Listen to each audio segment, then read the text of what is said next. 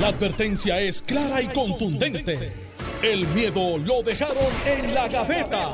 Le, estás dando play al podcast de Sin, miedo, de Noti1630. Buenos días, Puerto Rico. Esto es Sin Miedo, Noti1630. Soy Alex Delgado. Ya en breve deben de estar llegando Alejandro García Padilla y Carmelo Ríos. Eh, hoy vamos a estar tocando distintos temas. Vamos a hablar de una entrevista que le realizará la compañera periodista Yola Virella en el periódico Metro a el gobernador de Puerto Rico. Una entrevista muy interesante, pero antes eh, hay una, una, noticia que había trascendido hace unos días eh, y esta mañana el compañero Normando Valentín eh, tuvo la oportunidad de entrevistar a una de las partes, en este caso a una joven madre que tiene una historia impactante en el sentido de que había llevado a, a su bebé a, al hospital con, pues, con unos, unos dolores y eh, el, en el hospital, estando en el hospital, eh, determinaron que el niño, la, la bebé, tenía una fractura eh, y esto desembocó en que llamaran a la policía, al departamento de la familia y a partir de eso pues todo ha sido muy confuso porque la, la, la criatura no presentaba, dos meses, no presentaba ningún tipo de signo de violencia en su cuerpo y pues estuvo un, periodo, ¿verdad?, alejada de sus padres, pero vamos a escuchar la entrevista que le realizara a Gabriela, la mamá de la bebé, esta mañana en Normando la Mañana, para entonces entrar con los muchachos, eh, analizar esta, esta información y la entrevista del gobernador, así como lo del puente atirantado y lo de lo nuevo del PIB. Escucha, eh, Aníbal. Vamos a escuchar la entrevista de Normando a esta joven madre esta mañana. Del Departamento de la Familia. Hola, hola Gabriela, ¿qué tal? Hola, buenos días. Cuéntame, ¿ha habido novedad del Departamento de la Familia con el caso de tu bebé? Pues ahora mismo el momento no, no ha pasado, ¿verdad? No tenemos alguna noticia nueva. Eh, todo ha seguido igual. Ok, todo ha seguido igual. Ustedes llevan a la niña a la institución hospitalaria para poner en contexto por qué razón. ¿Qué fue lo que pasó? Cuéntame. Bueno, pues nosotros llevamos a Grecia al hospital debido a que. Después de haberla llevado donde su pediatra, la cual nos indicó que ella estaba bien, pues nos manda a hacer unos, unos, unos laboratorios a Grecia. Y entonces en el hospital pues nos, nos dirigen a lo que es la pediátrica, se va a emergencia pediátrico y entonces es ahí que la doctora pues la y en las placas del abdomen es que entonces se revelan las fracturas. Ok, que ella identificó en su origen como si hubiese sido señales de maltrato. Correcto. Pero no resultó ser que son señales de maltrato, sino de otra consideración. ¿Cuál es la otra consideración médica? Pues ahora mismo la consideración médica que tenemos eh, osteogénesis imperfecta, que es una enfermedad que crea fragilidad en los huesos y músculos. Ok, que es una extraña condición, ¿no? Sí. ¿Quién te certifica eso, eh, Gabriela? Bueno, las pruebas fueron hechas por un laboratorio, ¿verdad? Eso fue bajo el hospital eh, no de mi control, ¿verdad? O de alguno de nosotros. ¿Esto se le hizo llegar al departamento de la familia? Sí, la prueba se le hizo llegar al departamento de la familia. ¿Y ellos reaccionaron de alguna forma eh, a esa información? Bueno, al momento desconozco. Desconoce, no te han dicho nada. ¿Tu bebé está dónde? ¿Tienes idea de dónde es que está tu bebé? Ella está en Casacuna. En Casacuna, en San Juan. Y el asunto es que tú estabas lactando a tu bebé al momento de que te la removieron, ¿no? Eh, así. Eh, y ese proceso se interrumpió. Por completo. ¿Usted ha recibido la visita de algún tipo de oficial del Departamento de la Familia para investigarlo, para saber de ustedes, para saber qué ocurrió para ellos poder llegar a la conclusión de que hubo maltrato? Bueno, este aquí en, ¿verdad? en el hogar hubieron visitas sociales como entendemos que se hacen, ¿verdad? Por lo que ellos expresaron que era algo eh, de protocolo que se hacía. Ellos vinieron aquí, ellos vieron, ¿verdad? Donde iglesia, eh, nuestro cuarto, realmente todas las áreas de la casa este donde nosotros pasamos, ¿verdad? La mayoría de nuestros días.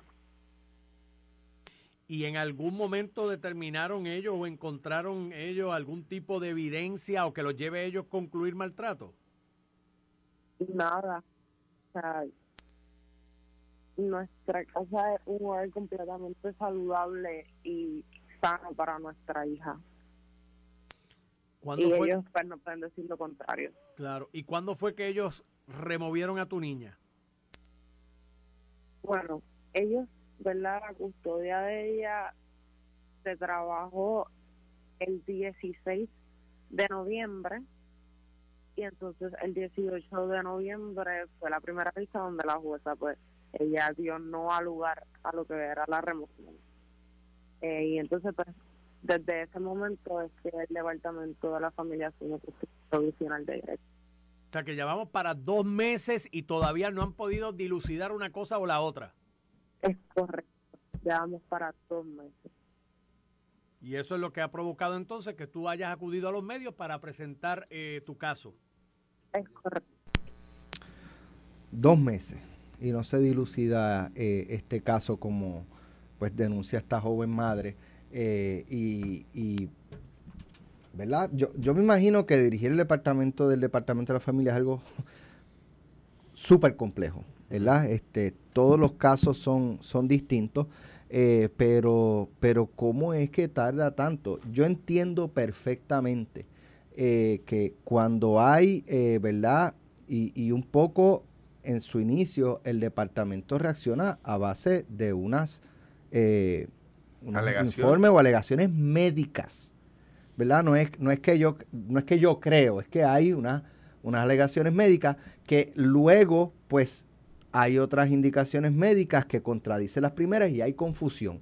¿Cómo usted quiere que actúe el departamento de la familia? Pues todo va a depender. Si remueve la nena, pues son unos abusadores, este, y esto y lo otro. Si dejan la nena, eh, ¿cómo es posible que van a dejarle en los pa y, pasa algo?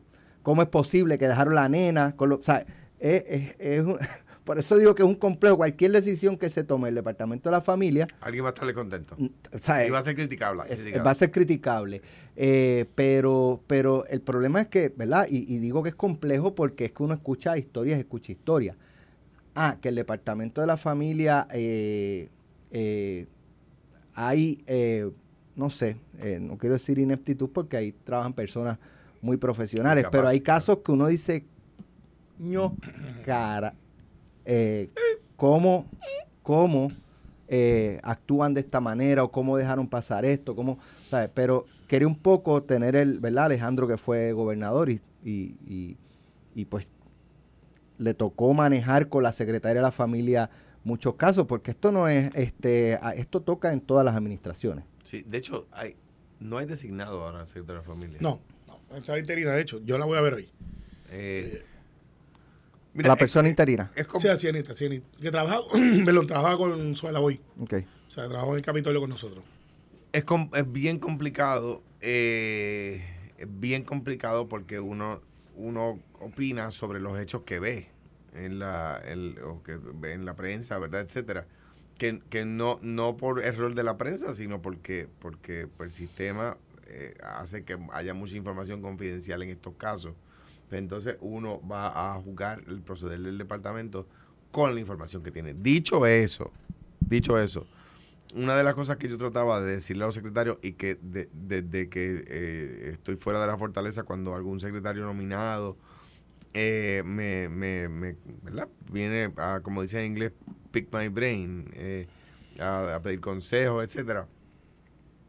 De las cosas que les digo es, no contemple el poder, ejérzalo la, ley le da la autoridad al departamento, a cualquier departamento, para, para actuar, no para, para eh, es como, como, como cuando dicen si, si, si, si estás en la calle y te cuadras para pelear, porque vas a pelear, no es para amenazar a nadie, ¿verdad? Pues, pues el, departamento tiene que actuar, el departamento tiene los recursos para actuar, tiene los recursos de ley para actuar. Y yo lo que me parece es que este es el caso que surge a la luz pública. El otro día veíamos que el departamento tiene más de 10.000 querellas de maltrato de menores sin atender. Cuando yo empecé como goberna- gobernador, Yanitzia Irizarry había dejado 40.000 querellas. E Idalia Colón, con los mismos recursos, lo puso al día. O sea, que, que no es no es que aquel- los mismos recursos que tenía Yanitzia, no digo yo que con los mismos recursos que hay hoy, ¿verdad? Con los mismos recursos que tenía Yanitzia Irizarry, Idalia Colón lo puso al día, ¿verdad? Pues que eh, pues me parece a mí que el departamento, y la, conozco a la secretaria interina, es una persona, ¿verdad? Yo la conozco eh, por su ejecutoria profesional y me parece muy buena. O sea, que talento tiene. El, el, el tema es, este es el caso que conocemos. ¿Cuántos casos como este no, no tienen la entrevista con Normando? ¿De cuántos casos como este no nos enteramos? Y yo no quiero que se procese el caso, que se avance a hacer una determinación en contra de la mamá o del papá y o del papá. Es que muchos de esos casos no son maltratos. Simplemente, pues, en este caso, por una fractura, pues la... pues, la- O hay una condición médica que aparentemente es congénita, que, Que, le eh, provoca dolor a, a la bebé. El otro día hay, eh, veía yo un especial del Hospital Schneider, que eh, lo, lo conozco muy bien porque lo quisimos traer a Puerto Rico, que se dedica a eso gratuitamente. Es como lo que es San Jude para cáncer, es este hospital para eh, temas de ortopedia y de prótesis, etcétera, en niños. Y a- hay niños que tienen una condición, no digo yo que este sea el caso, de, de huesos débiles, ¿verdad? Y se fracturan con mucha frecuencia y no es un caso de maltrato. Yo viví muy cercano a mi familia el caso donde un- una, una doc- unos doctores y unos enfermeros aquí en, Puerto Rico eh, eh, eh, acusaban de maltrato por, por un supuesto moretón que tenía este bebé y cuando lo llevaron al- a otro hospital dijeron, no, eso es un angioma, eso es un, eso es un, un, un lunar que se alimenta del propio cuerpo, etcétera, que terminó costando la vida al niño, ¿verdad? No, pero acusaron a los padres de maltrato, ¿verdad? O sea que hay, eh, lo que queremos es que se dilucide para conocer la verdad y para sacar a la familia, si, sacar a la familia del estigma si es que no hay un caso de maltrato, como parece que, que- que es este caso, que no lo hay, o proteger a la bebé, si es que hubiera un caso de maltrato. O sea, el departamento tiene que actuar y actuar con premura, de acuerdo a los poderes que le da la ley, para resolver en, en una dirección o en otra. Es decir, para, para qui- quitarle a la familia el peso de una acusación injusta, o si la acusación fuera justa o el señalamiento fuera justo, para proteger al bebé y tomar las acciones que haya que tomar. Carmelo. Wow. enero empezó como que sólido, ¿verdad? ¿Ah? Es, enero empezó sólido. Están Sí, para atrás. sí, sí, Sí, sí. va. no, no, no, empezó sólido. Eh, no hemos llegado al día Candelaria todavía y hay gente quemándose, pero este fildeando para atrás en el PNP. a Eh, pues, están locos.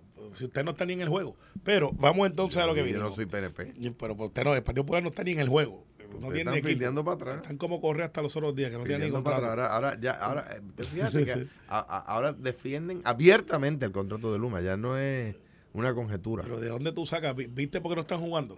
Anyways, mira, estos son casos bien complicados porque es palos y boga y palos y no boga. Y entonces son casos donde el sistema se autoprotege. Y digo por qué el sistema se autoprotege. Porque en, noticias que has cubierto, Alex, desafortunadamente, si el juez o la juez no toma una decisión, pues la juez fue negligente, no vio el caso y mira lo que pasó con ese menor, que después de todo el sistema es uno paternalista. O sea, el Estado entra y literalmente trata de hacer eh, lo que se supone que nos toca a los padres. Eh, pero lo hace también en defensa de un menor que no puede autorrepresentarse. Entonces, cuando pasan casos como este, que pasan a diario, no lo activa el departamento de la familia. Es que un médico, un profesional de la salud dice, aquí el protocolo le pide, tengo un caso que pudiera ser. Entonces ahí entra el departamento y la primera reacción del departamento es proteger a su cliente, que es el menor. Y pues la protección casi siempre termina en remover de donde está el ámbito de peligro. Yo llevaba varios casos de eso eh, en- del lado de los papás.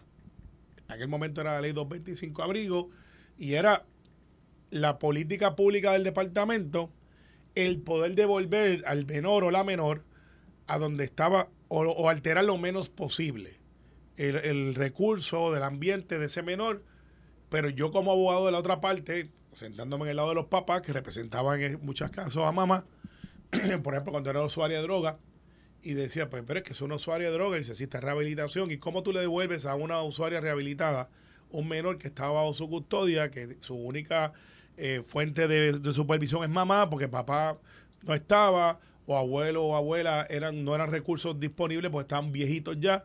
Esa clase de casos se da mucho. ¿Cómo tú le devuelves esa, esa custodia a mamá? Eh, ¿Y cómo tú logras eso? O mamá se quedó sin casa, o así por el estilo. Y el departamento, en aquel momento, no era típico que los trabajadores sociales estaban súper, súper abarrotados de trabajo y tardaba uno o dos meses. Entonces añádele también el tribunal. La corte no es como que trabaja como, una reacción de sala de emergencia. O sea, el juez tiene una agenda. Y estos casos, claro, tienen prioridad, pero a veces el sistema, a lo que llega el informe, a lo que viene, re- recupera. O sea, no es como que va una persona y va de, de escritorio A, B, C, y tiene un andamiaje que es burocrático y es lento. Y está diseñado así hasta a propósito para evitar y proteger esa menor, en este caso un bebé o una bebé. El departamento de la familia está haciendo lo correcto con lo que tiene. Sí, sí. Alejandro hablaba de los casos que estaban eh, con Yanitzia. De hecho, Yanitzia los heredó y hubo una controversia porque trajeron una compañía de afuera para poder entonces poner los casos al día. ¿Eso se acumula otra vez? Claro que se acumula otra vez. No importa quién esté porque el sistema está diseñado así y no tiene suficientes trabajadores sociales para atender casos como este. Ah, este llegó donde mando. Pues claro, pero como este deben haber cientos, Alex, cientos. Y esta señora pues tiene la capacidad de llegar a los medios, pero el que no tiene para abogado, el que no tiene para poder llegar a los medios, le va a pasar. Pero el sistema, por la razón de la opinión pública, por la presión pública, por todo esto que estamos hablando, se autoprotege y no toma decisiones de inmediato con miedo a que pueda ocurrir después una desgracia y le pasa esto no tan solamente al departamento, Alex, a los jueces. ¿Cuántos jueces, Alejandro? Quizás cuando tú estabas, yo no sé si pasó De hecho, aquí hubo determinación judicial. por eso. ¿sabes? Más allá de lo que el departamento de la familia pudo o no haber hecho, hubo una determinación Claro. judicial. Y ese juez o jueza vio la prueba. O sea, no es que se sentó allí y observó, vio la prueba. Dijo, ¿qué es lo mejor para el menor o la menor? O sea, ese es el, ese es el- ese es el- el proceso. O sea, y el- la finalidad del Ahora, departamento es devolver al Déjame hacer menor. una pregunta, porque Normando, eh, en, la, en el intercambio que tuvo con Ramón e Iván a las 8 de la mañana, eh, surgió una pregunta. Ella, se, en, esa, en ese proceso judicial, ella se presentó con asesoría legal eh, acompañada por algún abogado. Eh, pues no, no sabemos, pero en un caso como este, como la, la si la, la, ¿verdad? En este caso los padres quieren estar asistidos por un abogado, el Estado le provee si no tiene los recursos o eso es solamente para casos eh, Bueno, criminales eh, a nivel de, Hay, ¿verdad? hay- Eh, hay abogados pro bono, hay abogados este de asistencia legal eh, y están los de la clínica. Eh, hay un sinnúmero de recursos, algunos criminales y otros civiles. Eh, por lo general, la prioridad es el menor. O sea, el departamento de la familia que entra allí a... va con sus abogados, pero la otra parte, si no tiene los recursos económicos para reclutar un abogado, pues va en, va en desventaja. Sí. Los jueces que en esta clase de casos, pues, cuando dice desventaja...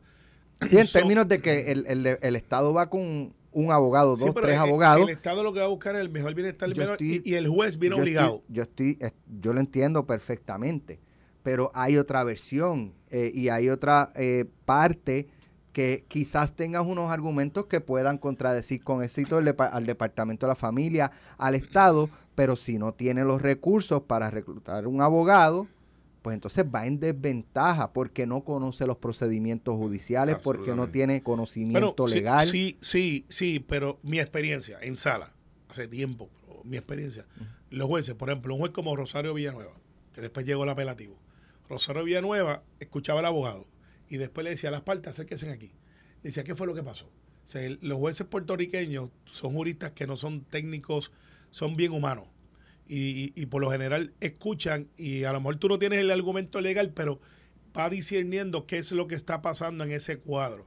Y si por ejemplo el departamento de la familia dice, mire, juez, lo que pasa es que yo tengo aquí un cuadro clínico donde dice que esta persona tiene una condición, que si tiene los huesos de cristal, esto y lo otro, no, y le pregunta, papá, mamá, este, ¿desde cuándo ustedes lo saben?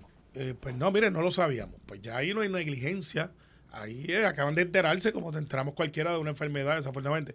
Ah, mira, pero este, lo que pasa es que ahora decir un cuidado especial. Pues ¿dónde está mejor el menor? Pues vete con papá y, mamá. Y eso está muy bien, pero, pero y el, juez puede ¿verdad? llegar hasta un punto. Pero el derecho es rogado. Entonces, una persona que no sabe eso, o un juez, una, un juez o una juez que no tenga esa sensibilidad, pues quizás no indaga y le presentan un expediente, le presentan pruebas médicas, le presentan este trabajadores, opinión de trabajadores sociales, informe de trabajadores sociales, etcétera, y puede tomar una decisión. Eh, y, no porque, o sea, los trabajadores sociales van a informar de acuerdo a la evidencia que tienen. Claro. Y, y el departamento, los médicos, pues obviamente con, con la, con la, con la, evidencia que tienen al frente, frente de sí. Pero quizá lo que dice Alex es que esta persona representada pudiera, pudiera haber presentado otro ángulo en verdad distinto y en ese sentido pues se cometen injusticias. Mira, me dice un buen amigo, sabe mucho, mucho de lo electoral. Este, dice, ella fue con abogados y la abogada es la que promueve los medios. O sea que aparentemente si hay un abogado envuelto de parte de la, de la dama, que mamá. ¿Y quién es la que promueve los medios? Eh, la abogada es la que tiene acceso. La que, la que cuando yo promueve es que la que, trajo, la que levantó el caso. A que levantó el caso. Ah, ok. O sea que sí, este caso, por el caso que tú dices pasa. Pasa mucho con, y yo lo vi en aquella época, no fue hace tanto. Oye, el caso de Alma, se me escapa el apellido, la nena que Leo representó, que la, estaban procesando criminalmente por, por, por, por una pelea de niños. Claro. Sí, este, que yo. Entonces, pero... y, y, entonces, si la otra parte no tiene acceso a un, a un abogado, pues quizás se pueda cometer una. Un cuadro que yo veía mucho. Eh, yo represento una unión, la isla, y pues los servicios que se daban era de todo, no solamente de obreros y llegaba esta abuelita que estaba cuidando a su nieto, que era, era, era, era su, su, madre de crianza, no tenía mucha escolaridad y llegaba allí porque el nieto ya tiene 15 años, se había puesto rebelde y era un bambalán por ahí, entonces mandaban a buscar a quien es responsable de. Y abuelita llegaba y no tenía escolaridad eh, y papá y mamá no estaban disponibles. Y eso pasaba mucho, pero los jueces en mi, en mi experiencia lo que hacían era déjeme verle más, usted se siente bien, abuela, decía, abuelita, usted está lista para esto, usted entiende lo que está pasando. El juez puertorriqueño en la judicatura se presta para esa flexibilidad. O sea, no es rígido, no es una tabla. Y por lo menos experiencia hay en el distrito de Bayamón, Carolina, San Juan, yo dije Puerto Puerto Rico, pero mi área era esa. E-, era totalmente una, humano. Una, pregunta, ¿tú fuiste a más tribunales o jugaste en más equipo AA? Iba más a, tribunales. Diantre. Yo litigaba casi todos los días. Diantre, pues, me, apasionaba la litigación. Pues, entonces fuiste a tribunales Mucho. En, todo el Caribe. Eh, no. ¿Tú jugaste en todos los equipos de este país? No, solamente jugué Coamo, Salinas y Peñuela. Ah, y, y, by a tu pueblo le llevamos un campeonato. Yo sé que sí. De Puerto Rico. sí. Me dicen los fanáticos del doble A de Coamo que, que tenías un, problema de, de, bolas y strike, pero... Como todos los pitches que tiramos duro. cuando venía encendido, encendido. Y cuando no, no era un problema era muy exitoso en esa área. Estás escuchando el podcast de Sin, miedo, de Noti1630. Ni con Alejandro estaban así, dijo Pedro Pierluisi. No, eso es verdad. Quiero, broma, broma, quiero hablar de, quiero hablar de, Estoy zumbando una puya. de ese tema quiero hablar y agradezco que pongas el pin forzado. Porque ¿la salvamos o no la salvamos? Mira, ves. Ah, ¿La salvamos o no la salvamos? después la salvó promesa. ah, ¿la salvamos o no la salvamos? la deuda. No, sí, que sí, sí, Después de eso fue y le eché La mezquindad, la mezquindad de tanto, incluso de mi partido. O sea que antes de declarar la quiebra o, decir que no sé, cuando tú mencionaste salvamos la finanza, eras anticipando el futuro. No, pero, pero, lo que pasa es, de hecho yo lo dije en la entrevista esa, lo que pasa es que ponen el titular nada más. En la entrevista esa lo dice. Tú estás diciendo que la Dice, pero permíteme decir lo que estoy diciendo, porque si no, no puedes decir lo que estoy diciendo. Tú estás diciendo si no lo he dicho. Eso es un trabalegua. Mira, el, mira, el, el, el, el, la condición de las finanzas de hoy se debe sin duda a las decisiones que se tomaron antes. Sin duda alguna de las cuales el gobernador fue parte.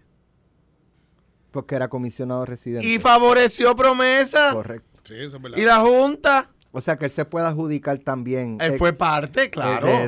Claro, claro. De hecho, él no estaba de acuerdo con lo que le llamábamos Big Nine. Yo recuerdo que en su oficina me dijo Big Nine ni lo menciones aquí. Que es lo que el Tesoro... ¿Qué era el Big Nine para los que nos están escuchando? Puerto Rico estaba pidiendo que se le permitiera reestructurar la deuda del país entero.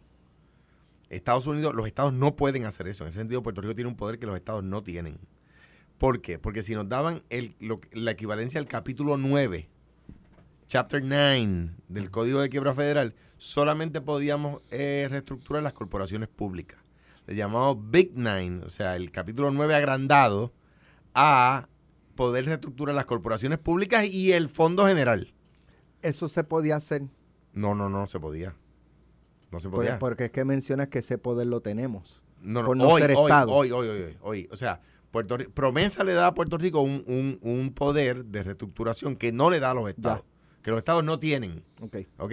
Entonces, el gobernador lo favorece. El gobernador cambia su posición de solamente eh, Chapter 9 para las corporaciones públicas eh, y, y- y favorece lo que le llamaban Big Nine.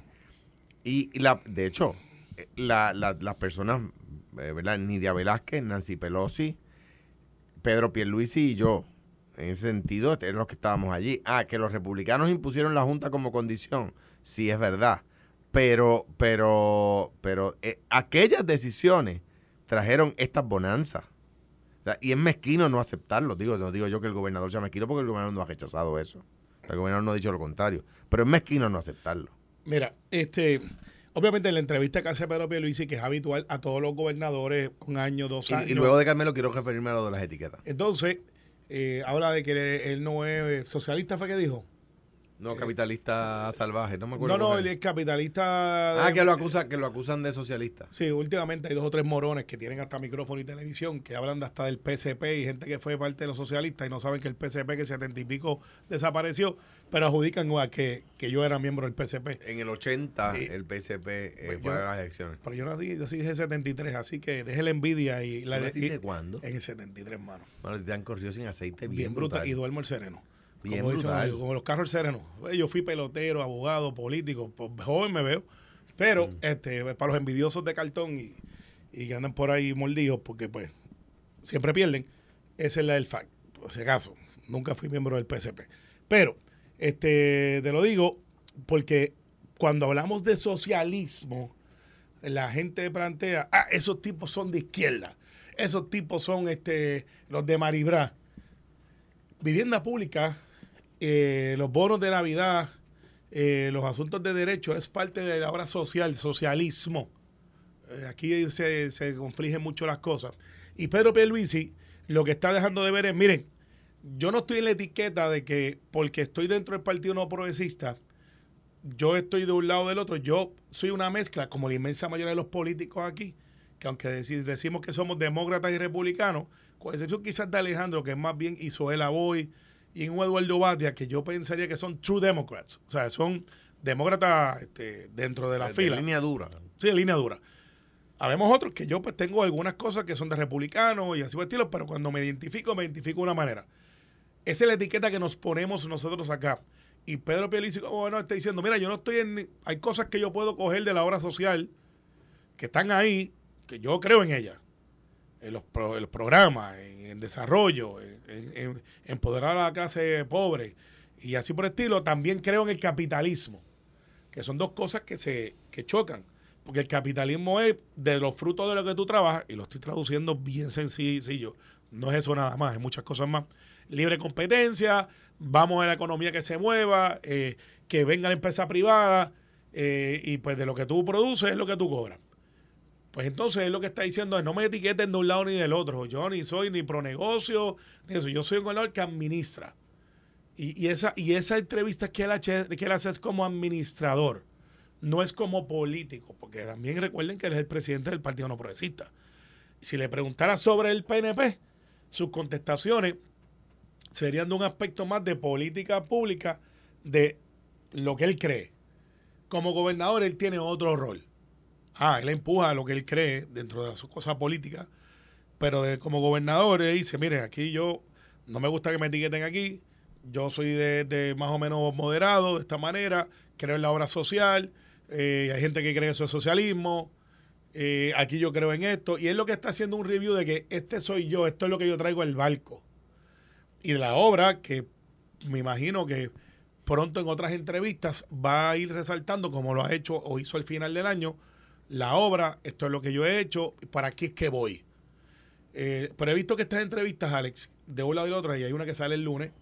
eh, en- en- Salió ya. allá salió. Había salido en, en, en sí, este, y entonces el lunes pues se está preparando un programa especial Exacto. para analizarla. Para de hecho, ver. estás invitado. Estoy Mira. invitado, gracias. Voy a estar ahí temprano. Voy a estar ahí temprano mañana, eh, el, El lunes. El lunes, para un- una entrevista que le hizo Felinán Pérez al gobernador sobre su gestión. Claro, no pretendan que escuchar ahí todo y cada uno cuando salga la entrevista de las obras una por una. Es un review, eh. Mire, ¿por dónde usted va? ¿Qué usted está haciendo? Mira, la, digo, estoy loco porque la procuradora de la mujer sea una obra del gobernador, ¿verdad? Este, vamos, me parece a mí que, que es irónico que el PNP se esté, esté deteniendo los nombramientos después de que se han quejado tanto de eso. Anyway, no, no, el- eh, PNP somos mucha gente PNP y se- está y se está dando el un proceso. nombramiento. ¿Tú estás de acuerdo con el Eh, nombramiento? Yo he dicho que se tiene que dar el proceso. PNP le está deteniendo un nombramiento. Ahora, Mira, no, con la gente que anda en no me cuanto a las mucho. etiquetas, yo, yo, y como siempre con respeto ¿verdad? al gobernador, etcétera. Yo creo que uno no puede, y aquí dentro del Partido Popular también hay gente igual, pero o sea, uno no puede estar con todo el mundo, o sea, bien, bien con todo el mundo. O sea, yo, yo, yo, soy liberal, pues sí, yo creo, tengo ideologías liberales, y en mi partido hay gente conservadora, pues sí. Hay gente más conservadora que yo en mi partido. Uno se opusieron. Imagínate tú que hubo populares que se opusieron al IVA. Imagínate si hay conservadores De eso queda uno, ¿verdad? electos. Sí. Electo. Que se hizo independiente después, todos los demás se fueron. No, no, do- dos en ese caso. O sea, de- dentro del Partido Popular, uno. Este. O sea, pues, pues, pues, pues, no tiene. No puede tenerle miedo a eso. Pues claro que soy liberal. Pues ya. es- y, y- y- y- y- el, el capitalismo salvaje está desprestigiado en el mundo. Y el socialismo trasnochado también está desprestigiado en el mundo. También están desprestigiados. Entonces, el, el- el ins- el insularismo, el que vivimos para muchos temas, pues, nos hace vivir de esa forma. Yo recuerdo en una entrevista a una juez, una señora juez, ¿verdad? Quien respeto muchísimo. Yo le pregunté, Carmen, estaba allí conmigo, ¿usted se considera de, de una escuela sociológica de derecho o de una escuela positivista de derecho? Y, y es una pregunta de textbook, es una pregunta obvia. ¿Por qué? Porque así se afectan las decisiones. Un juez positivista va a dejarse llevar exclusivamente por la letra de la ley sin ver las circunstancias en que rodean el caso. Un, un juez de una escuela sociológica va a ver las circunstancias que rodean el caso para aplicar la ley. ¿Verdad? Ah, pues. Ah, no, yo no, ni una cosa ni la otra. Pues, pero como, como que ni una cosa ni la otra. Pero como, como que ni una cosa ni la otra. Que no puede, es que simplemente la, respuesta no es aceptable. ¿Verdad? Es, ¿Cuánto es 2 más 2? ¿4 o 6? No, ni una cosa ni la otra. Es que es 4 o 6. 2 más 2 es 4 puntos. Anyway, el, el tema es, yo discrepo, ¿verdad? Y digo con mayor respeto, el, gobernador, como yo lo conozco, una persona en su fuero interno liberal. Lo que pasa es que, que me parece que nunca se van a controlar los partidos cuando los líderes de los partidos no le dicen a, los- a los- a los partidos cuál es el camino que hay que seguir. Pero por eso es que yo hice la salvedad que esto no es una entrevista política, es de sobre su gestión como gobernador. eh, y Pero yo no puedo separar, yo no puedo divorciar mi gestión. O sea, yo no puedo decir, yo soy liberal, pero como gobernador me voy a oponer a los derechos de la mujer. Claro que no puedo. Si soy liberal, defiendo los derechos de la mujer. Eh, y siendo conservador también, yo no veo dónde está, en ese ejemplo. Los específico. conservadores, los conservadores, por ejemplo, compañeros tuyos allí en el Senado, eh, quieren limitar el derecho de, de- de la mujer al aborto. Ok, en ese debate tú te refieres. Por, ejemplo, por, eh, dar- eh, por darte ponle un ejemplo, sí, ese- o yo, yo he escuchado en estos días, yo dije aquí que en el PNP y en el por- Partido Victoria, eh, no, el Proyecto Dignidad, querían una procuradora de la mujer que defienda a los hombres, ¿verdad? Pues en estos días vi al Proyecto Dignidad diciendo que el- la procuradora de la mujer debería poder ser hombre. Y yo, espérate, lo llevaron, lo llevaron al próximo nivel. O sea, es que la procuradora de la mujer sea un hombre. Ahora sí que se le entorchó el jabón a la puerca. O sea, tú sabes. pero- pero tú tú sabes. sabes- tú sabes que ese ¿Quién dijo eso? Tú sabes. Sí, sí, lo- ¿Quién lo- del partido lo dijo? eh, eh, no, lo del de, de Proyecto Dignidad. Por No- eso, no, de- no sé si fue Rodríguez partido. Bebe, Creo no que sé. fue Joan. Yo- dice- eh, digo a quien de nuevo respeto y admiro. Pero me parece que, dice que se supone que, que, que eh, sea para servicio a hombre y mujer. Sí, porque cuando No, te- la ley. Sí, sí, Es sí. falso. Sí, te voy, a, expli- te voy a explicar por qué. educa Sí. a los hombres Eh, también. por- exacto, tiene que dar servicio. Si tú tienes un cuadro de maltrato y, el, problema dentro de la terapia es hombre y mujer, pues tiene que darle servicio a ese hombre también, para efectos de la situación que está pasando con la mujer, porque aquí todo el mundo dice, procurar a mujeres, feminicidio, eh, asesinato, que es importante, pero es leyes laborales, mejores condiciones, acceso, eh, este, eh, igual paga por igual trabajo, eh, impuestos rosa y todas esas luchas que tiene que dar y el servicio de una mujer maltratada. ¿Quién la maltrata? Un hombre. Hay que darle de servicio a ese hombre para que no maltrate a esa mujer. Eso, a eso es que yo me refiero. Estoy de eh, acuerdo, pero el PNP no quiso eso de la Boy. No quiso a Joan Vélez. Bueno, en el caso de eso es. Porque son liberales. Ivonne Feliciano creo que fue no, otra. en el caso de eso es. Eh, Ah, sí, es gente liberal. sí, en el caso Para, es. que gente que cree en los derechos de la mujer, el PNP los rechaza. Mira, a Je- Zoela Boy, para mí, yo lo dije el saque, yo hubiese estado con ella. Eh, porque yo sé que ella es liberal, quizás está muy liberal para mi gusto, pero eh, hubiese sido una gran procuradora. El caso de Joan, con quien tengo una amistad el día de hoy, trabajo con ella muchas cosas. A mí el deal breaker con Joan Vélez no era si su orientación ni nada por el estilo. Es que yo le pregunté si ella creía en la custodia compartida y me dijo que no. Y yo le dije, pues tú estás en contra de lo que yo creo. Y Roberto Arango se trepó al estrado. Yo era el portavoz este incidental y se colgó. Porque en aquel momento se estaba dando aquel debate. El caso Joan fue algo eh, que no mucha gente trató de extrapolarlo a otra cosa. Eh, Ivonne, no recuerdo qué fue lo que pasó con la ex juez Feliciano. Que yo no sé, yo no sé por qué alguien piensa que políticamente no le es conveniente al gobernador o una persona que atienda ese tema desde la perspectiva del tema. La procuradora de la procuradora designada lleva casi 20 años, es una experiencia que nadie puede cuestionar, ¿verdad? Eh, eh, entonces, yo escuchando a escuchar mujeres que se oponen a su nombramiento, que no han hecho a favor de la mujer una quinta parte de lo que ella ha hecho, me parece complicado. Me dicen que es madre adoptiva.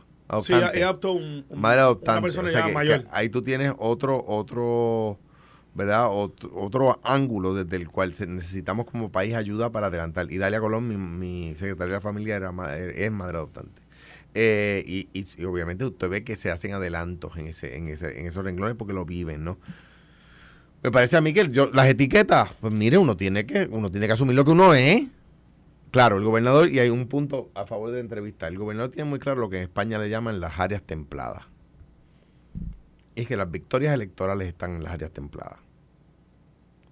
No están en los extremos. Bueno, y, y- Y, y creo por- que la entrevista trata de ubicar al gobernador, el gobernador trata de ubicarse a sí mismo como una persona que no está en los extremos. sí, un gobernador que es para todos. Le dicen gobernador para todos. Donde tú Eso puedes- decía yo y lo decía Fortuño y lo dijo Ricky. Y no era cierto. Y todo, todo, pues claro, somos todos, todos que somos el gobernador de todos los puertorriqueños. O que va a gobernar para los... Fuera, fuera, pero va a gobernar para los... cálculo, vale. Pues Recuerda claro, que- lo decimos todos porque somos el gobernador de todos los puertorriqueños. Pues Claro. claro. Mira, eh, el puente atirantado. Por- yo, yo voy a por- coger de ahora en adelante. yo- Yo, voy a- por los quesitos. Yo ayer, yo ayer decía, ¿verdad? Es que yo apuesto que aquí esto va a quedar en nada, no van a investigar nada. El gobernador lo dijo ayer. El gobernador me, me- me validó mi línea Seguro. de pensamiento cuando este dice, no, bueno, es que esto es algo complicado, esto no es tan sencillo.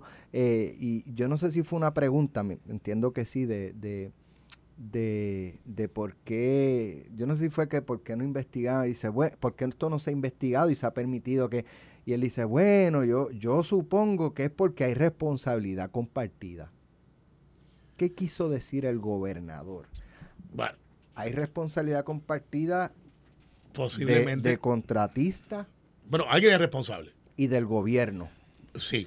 ¿Y cuál es el temor? ¿Por, no. Qué, por qué el que haya eh, responsabilidad compartida provoca temor de investigar y que se sepa la verdad? Porque toca gente del PNP. No, El Partido Popular no se atreve hoy a radicar resoluciones de investigación en la legislatura porque toca gente del Partido Popular. eh, es porque tocan al contratista, es porque el contratista ha sido donante de X o Y partido o de los dos partidos. Eso es, eso es a lo que se refiere el gobernador con responsabilidad compartida. No, no, y Alex, por eso no. no hay que investigar y que se pierdan esos 31 millones de dólares. No, primero, no se perdieron. Fueron No. mal utilizados. No, bueno, tú lo pierdes cuando tú no, no puedes tocarlo. Ahí hay un defecto. Se puede a to- usar el a- puente como está. eh, lo están usando.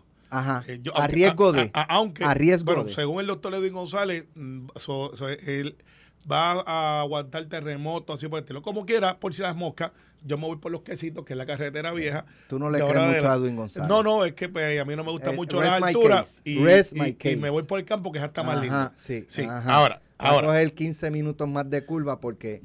¿Qué, qué no tiene el, pue- el puente que tiene los que esa carretera los quesitos? ¿Cómo Dos, es? dos lechoneras. Ah, trata de pararte a comer lechón en el puente. Pero, el- el- este, ¿Cómo es que se llama el trainer de No, sí, él no quiere que digamos su eh, nombre. Empiezo el lunes. Él no quiere que digamos su nombre. Llevo dos meses de vacaciones, empiezo el lunes. Pero, ¿A cuánto este, estamos hoy?